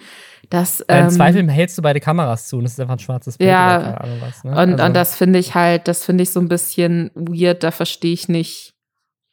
Ich glaube nicht, dass es langfristig interessant ist. Aber weißt du was? Für Leute. Und ich glaube, dass das sehr. Falsch. Warte, ein, ich muss den Gedanken noch kurz zusammenbringen. Und ich glaube, dass das privatsphärenmäßig extrem bedenklich ist. Weißt du, was die Zukunft ist, wenn wir jetzt falsch liegen und sich das durchsetzen, dass das nächste Instagram wird? Was denn? Alle Influencer werden, anders wie es jetzt ist, ne, die gehen alle zu dem Influencerberg und nacheinander machen die Fotos. Alle, das Leben von Influencern wird einfach extrem langweilig, weil die werden immer den ganzen Tag oben auf dem Berg warten, bis die zwei Minuten kommen. also, schnell, schnell! Und dann machen sie das Foto und dann gehen sie nach Hause. das ist die Zukunft. Den ganzen Tag warten man, darauf, dass Be Real dir das Fenster öffnet, damit du geil aussiehst im Internet die Gesellschaft wartet einfach nur noch den ganzen Tag und hört mehr Podcasts, so wie ihr. Ihr könnt einfach dann eure Wartezeit auf die Be Real zwei Minuten mit den Lesser-Schwestern verbringen, unter anderem nächsten Samstag wieder. Da hören wir uns wieder. Folgt uns Unbedingt. auf Spotify oder Apple Podcasts oder wo auch immer uns hört. Gebt uns fünf Sterne. Folgt uns auf Instagram, Lesser Schwestern Podcast. Auf Reddit, wo auch immer. Wir sind überall und wir hören uns jeden Samstag wieder. Danke euch fürs Zuhören. Bis dann. Ciao.